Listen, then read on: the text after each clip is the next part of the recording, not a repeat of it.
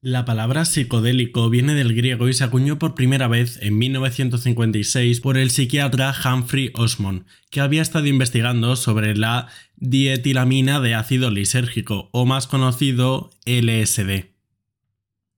Los psicodélicos son un tipo de drogas que producen alteración de la realidad, del pensamiento y de la conciencia, lo que puede dar lugar a alucinaciones.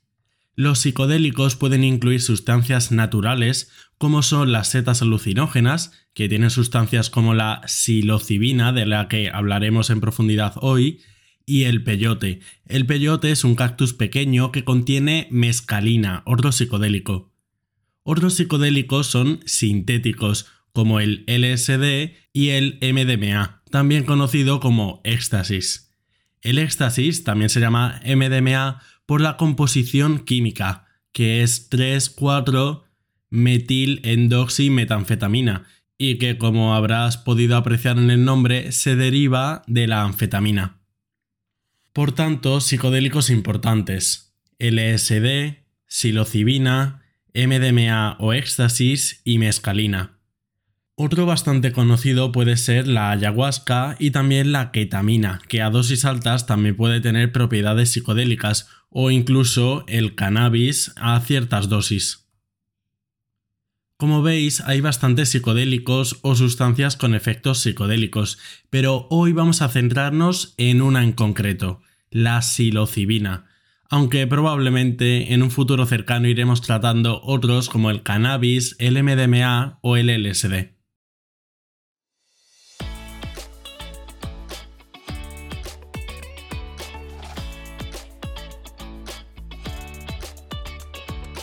Buenos días, bienvenido a Entiende tu Salud, un podcast divulgativo para aprender sobre medicina y temas sanitarios de forma sencilla. Yo soy Gonzalo Vaquero Sanz y me puedes encontrar en las redes TikTok, Twitter, Facebook e Instagram como arroba Entiende tu Salud y ahora también en el canal de YouTube Entiende tu Salud. Y en el correo electrónico entiendetusalud.gmail.com. ¿Por qué vamos a centrarnos en la psilocibina? Porque de todas las drogas psicodélicas es la que ha reportado un perfil más seguro, con mayor seguridad, y porque la psilocibina podría ser la que tiene más evidencia para tratar las patologías o entidades que se suelen abordar con estas sustancias, como trastornos de ansiedad y del ánimo, como la depresión. En 2017 se hizo una encuesta global y se estimó que aproximadamente el 20% de personas que habían tomado drogas a lo largo de su vida tomaron setas alucinógenas al menos una vez hasta esa fecha. Nos iremos adentrando poco a poco, pero la sustancia psicoactiva de las setas alucinógenas es la psilocibina, aunque ahora también puede sintetizarse. La psilocibina, por tanto, es la sustancia psicoactiva que viene de las setas alucinógenas o también llamadas setas mágicas. ¿En qué entidades hay mayor evidencia de un posible efecto beneficioso de la psilocibina? Primero, en distintas adicciones, en la dependencia al alcohol, a estimulantes, cocaína, nicotina, opioides o cannabis. También hay estudios acerca de los posibles beneficios en trastornos de ansiedad, incluyendo el trastorno por estrés postraumático, el TOC, trastorno obsesivo compulsivo y el trastorno de ansiedad generalizada. Otra de las indicaciones que puede ser más prometedora es la depresión, en concreto probablemente la depresión mayor, la depresión resistente o la relacionada al cáncer, y además de la ideación suicida, lo cual es muy interesante. Incluso hay estudios de la psilocibina sobre el dolor crónico, sobre ciertas cefaleas, el dolor del miembro fantasma o incluso el trastorno límite de la personalidad. Bueno, pues muchas cosas, ¿no? Primera conclusión importante. Que haya estudios en este sentido no significa ni que sea efectivo ni que sea seguro para todas las personas. Además, las dosis que se dan están muy controladas y suelen ser menores que lo que se consigue tomando setas alucinógenas de forma no controlada. Otra idea importante. Cuando una sustancia te la venden como la panacea para multitud de entidades, probablemente sea mentira, o al menos no suficientemente demostrado.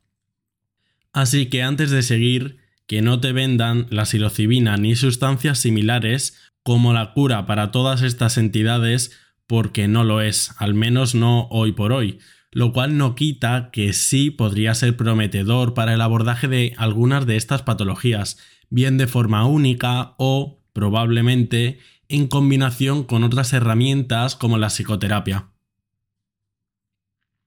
Vamos a ver algo de historia. El consumo de setas alucinógenas tiene una historia muy antigua, desde hace más de 6.000 años, sobre todo en temas religiosos y recreativos. Pero su primer registro escrito es en un manuscrito de los aztecas en México del siglo XVI. Los estudios científicos rigurosos de psicodélicos no empezaron hasta 1938 con el alemán Albert Hoffmann que es el descubridor del LSD, las siglas de Lysergic Acid Diethylamide, la dietilamida de ácido lisérgico, lo cual podría ser el nacimiento de la psiquiatría molecular y el principio del primer renacimiento de psicodélicos. En este periodo, el psicodélico más estudiado era el LSD. El segundo renacimiento de psicodélicos y se dice esto de renacimiento porque, como dijimos antes, en realidad los psicodélicos se usan desde hace más de 6.000 años.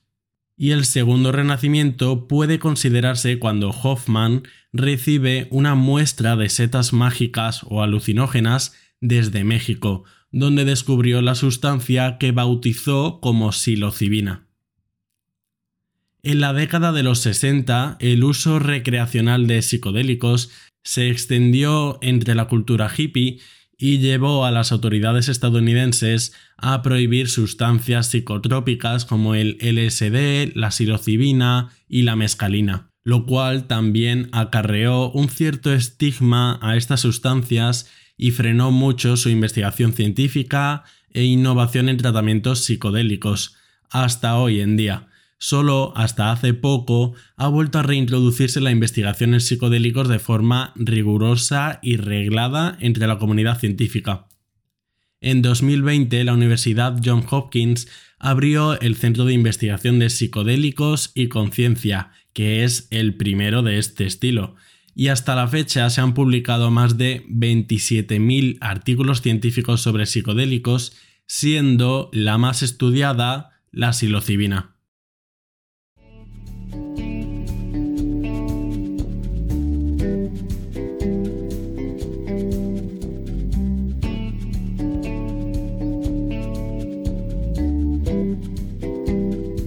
La psilocibina se produce en muchas especies de hongos y están en varias partes del mundo, Estados Unidos, México, Europa, Asia, y puede que la especie más extendida sea la Psilocybe cubensis, y de ahí el nombre de psilocibina. En realidad para nosotros la sustancia activa no es la psilocibina, al contrario de lo que podría pensarse, sino la psilocina después de que la psilocibina llegue al hígado y se transforme, esta pasa a ser psilocina. Por tanto, en realidad la sustancia activa de las setas mágicas es la psilocina, no la psilocibina. La psilocibina sería lo que se conoce como un profármaco o prodroga, ya que es la entidad anterior a la sustancia con realmente el efecto activo. ¿Cómo actúa la psilocibina? O más bien la psilocina. Pero como se suele hablar de psilocibina y en realidad para nosotros no es tan importante la distinción, hablaremos de forma casi indistinta entre estas.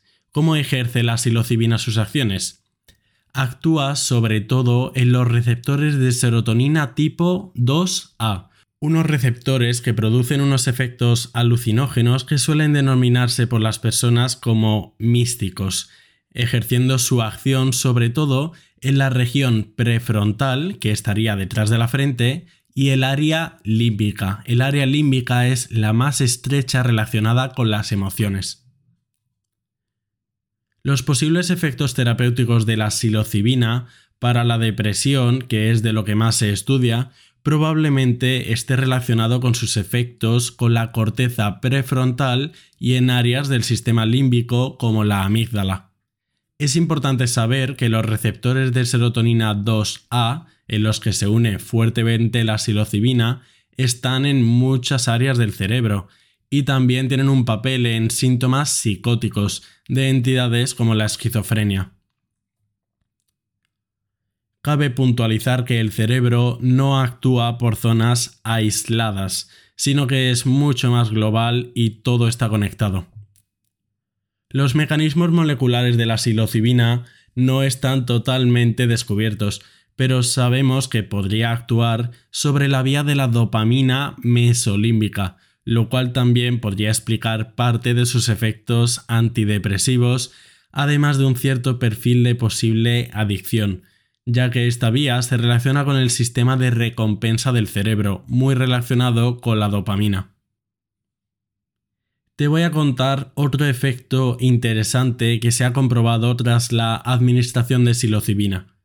Se ha visto que esta sustancia, junto con abordaje psicológico, favorece un mayor incremento de respuesta frente a estímulos positivos y una menor respuesta a estímulos negativos o amenazantes. ¿Por qué es interesante esto? Porque significa que podría potenciar los resultados con la psicoterapia, en vez de utilizar cada una por separado. Y en otro estudio también se ha concluido que la silocina puede reducir la anedonia, la anedonia es un síntoma muy frecuente en la depresión y de difícil manejo que hace alusión a la menor capacidad para sentir placer, muy típico de la depresión. Y otro dato interesante es que los efectos de la silocina se han comprobado semanas después de su administración, y esto sugiere que también puede promover la plasticidad neuronal. ¿Qué efectos consigue la psilocibina? ¿Qué se siente al tomar setas alucinógenas? Los efectos de las setas alucinógenas dependen de diversas variables, como la especie de hongo y la concentración de las sustancias de cada uno, las particularidades físicas de cada persona, como el peso o el metabolismo, o incluso la mentalidad del momento concreto, porque sí, la mentalidad, el mindset, sabemos que también influye. Los efectos psicodélicos de la psilocibina normalmente aparecen a los 30 60 minutos tras su ingesta oral. Para conseguir efectos se produce con una cantidad de sustancia como de 4 a 10 miligramos de psilocibina. Para que te hagas una idea, las setas alucinógenas contienen entre un 0,2 y un 0,4% de psilocibina en peso seco, y un consumo típico recreativo puede ser de 10 a 50 gramos de setas, que secas se reducen a 1 a 5 gramos, es decir, el 90% son agua. También sabemos que las dosis de psilocibina que se suelen conseguir con un consumo típico de estas setas son bastante superior a los necesarios para que la psilocibina produzca efectos, pero también sabemos que el margen de seguridad es francamente amplio. Los efectos pueden durar entre 3 y 6 horas, más o menos, y normalmente se diferencian entre efectos psíquicos o somáticos. Los somáticos son los no psíquicos. ¿Qué síntomas psíquicos aparecen? Es muy típica la activación afectiva, somos más cariñosos. También las alucinaciones, sueños vívidos, una mayor capacidad de introspección de uno mismo y experiencias místicas, alteraciones de la percepción del tiempo y la sinestesia.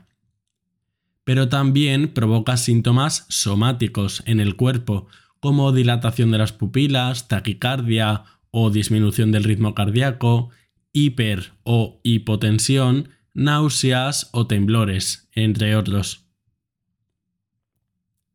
Esto anterior podría ser más en el consumo puntual, pero también se han hecho estudios con la administración más a largo plazo de psilocibina. ¿Qué efectos produce? Son muy relevantes los cambios en la personalidad, relacionados con el aumento del altruismo y una mayor sensación de conexión con los demás y el medio ambiente. A largo plazo también puede tener potencial la menor violencia y una reducción de la ideación suicida. El tema de la ideación suicida es muy relevante y antes ya lo comentamos de pasada, porque es algo que es difícil de abordar con tratamientos convencionales para la salud mental y que parece uno de los cambios más interesantes para utilizar la psilocibina en la depresión. Entre los efectos a largo plazo de la psilocibina también es la disminución del ego, del yo, que se relaciona con lo que dijimos antes de la conectividad y el altruismo, y esto lleva a que sea un posible tratamiento para, por ejemplo, el narcisismo, lo cual sería tremendamente rompedor, evidentemente, el usar una sustancia para el narcisismo.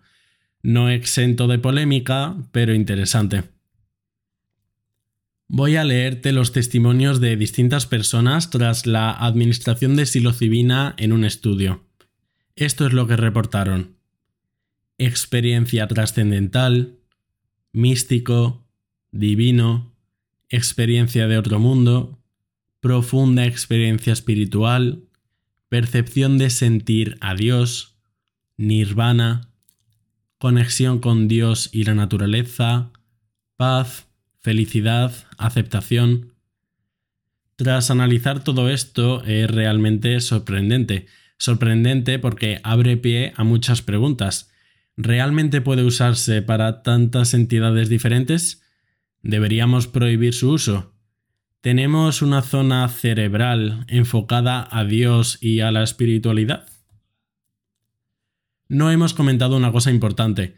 Aunque la psilocibina es la sustancia psicoactiva más relevante de las setas mágicas, sabemos que estas también tienen otras sustancias psicoactivas, como la norpsilocibina, por nombrar una, y que éstas tengan un efecto sinérgico, es decir, que ingerirlas o administrarlas todas ellas tengan más fuerza que por individual.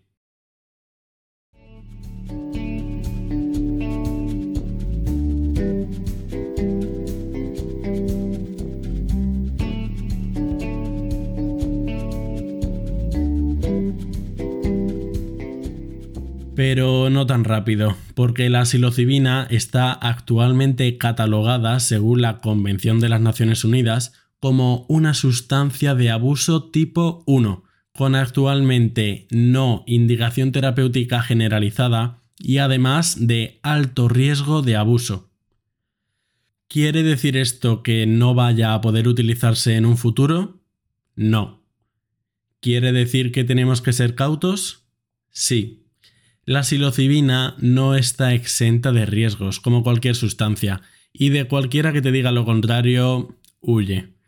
En entornos no controlados, como el uso recreativo, el abuso de psilocibina puede acarrear lo que se conoce como un mal viaje. Un mal viaje es un evento indeseable o incluso traumático, con experiencias físicas y emocionales como alteración de la percepción visual, estrés extremo, gran miedo, ataque de pánico, paranoia, delirium, eventos psicóticos breves y otra sintomatología típicamente relacionada con la esquizofrenia. Y todos estos síntomas pueden acompañarse de náuseas, vómitos, dolor de cabeza o somnolencia. En general, la combinación con alcohol u otras drogas pueden exacerbar los posibles efectos indeseables de la psilocibina y también la predisposición individual o familiar de trastornos psicóticos y psiquiátricos. El tener esta predisposición individual o un familiar con este tipo de trastornos desaconseja el uso de psicotrópicos como la psilocibina, y esto es muy importante. La psilocibina podría desencadenar síntomas psicóticos e incluso producir cambios permanentes. Aun con ello, y dicho esto, en general la psilocibina ha demostrado el perfil de seguridad más favorable de entre las drogas psicodélicas. Según la evidencia, parece que tiene poca toxicidad, poco riesgo de abuso y respuestas psicológicas seguras, pero es importante ser conscientes de los posibles riesgos que podría conllevar y tener los pies en la tierra. ¿Cómo pueden prevenirse o aliviarse estos riesgos asociados a la psilocibina? Con la implementación de una supervisión médica profesional. Esto favorece una preparación previa, induce un correcto mindset, estado mental, que es fundamental, y un buen soporte y dosis adecuada, claro. Y para terminar, vamos a ver otro enfoque, un análisis económico. El aumento de las tasas de trastornos del ánimo y de ansiedad, en particular de depresión, y la mayor cantidad de estudios sobre los psicodélicos ha hecho que las farmacéuticas cada vez tengan mayor interés por sus potenciales beneficios. En el segundo trimestre de 2019 se invirtieron más de 320 millones de dólares en el desarrollo neurofarmacéutico de psicodélicos. Globalmente se predice que el mercado de psicodélicos aumente desde los 2 billones con B americanos en 2019 hasta los casi 7 billones con B en 2027, lo que implica un aumento del 16%, mucho. De hecho, hace poco se dio la primera licencia en Canadá para la extracción de psilocibina de las setas de forma reglada, lo cual abre pie al desarrollo de psilocibina sintética, que probablemente sea mucho más rentable. Algunas conclusiones importantes. Las terapias con psicodélicos pueden ser una oportunidad más que prometedora para multitud de entidades psiquiátricas, y de entre estas, la psilocibina parece de lo más interesante de todo. Cada vez hay más estudios sobre los potenciales beneficios de la psilocibina y los relativos pocos riesgos asociados. Aún así, necesitamos más información y el estigma de las drogas psicodélicas retrasa mucho las regulaciones en este sentido. A medida que se extiende el uso de setas alucinógenas, cada vez hay más tribunales y entidades oficiales que están motivando a la descriminalización de su consumo. De hecho, en algún estado de Estados Unidos, como Oregón, es legal su consumo individual. En Jamaica, por ejemplo, también es legal y de hecho hay una industria creciente de turismo psicodélico. ¿Puede que el uso de psicodélicos ayude a medio plazo? Sí, en términos de salud es posible. ¿La psilocibina es segura? De entre los psicodélicos parece la más segura, pero su consumo no está exento de riesgos. Pero sí, la psilocibina puede que con el paso de los años se vea como una alternativa posible frente a multitud de entidades psiquiátricas. Y hasta aquí el episodio sobre la psilocibina, sus usos y sus efectos. Si te ha gustado te invito a seguirme en otras redes sociales, TikTok, Facebook, Twitter e Instagram como arroba entiende tu salud y ahora también en YouTube como entiende tu salud. Además, si quieres ayudarme, puedes dejarme una valoración positiva en la plataforma donde escuches podcast y recomendárselo a tus amigos si te ha gustado. Muchas gracias y hasta ahora.